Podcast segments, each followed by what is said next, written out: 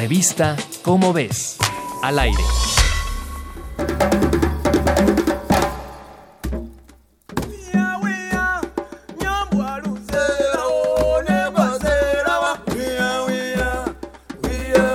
Investigaciones previas en el norte de África habían demostrado que los pobladores de la región usaban ollas de cerámica para cocinar productos animales, pero no vegetales. Sin embargo, un estudio realizado por científicos de las universidades de Roma, Módena, Milán y Bristol descubrió las evidencias más antiguas de plantas cocinadas por seres humanos hace 10.000 años, las cuales eran una importante fuente alimenticia.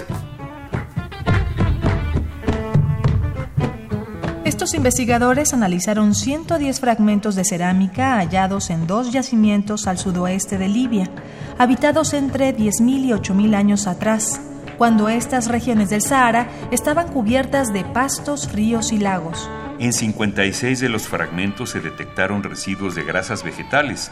Algunas se cocinaban solas y otras con animales.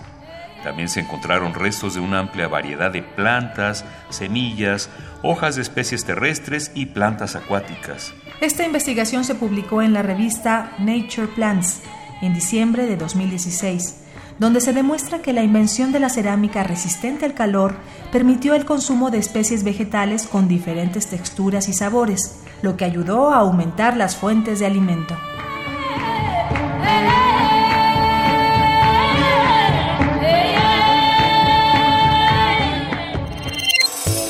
Revista Cómo ves, al aire.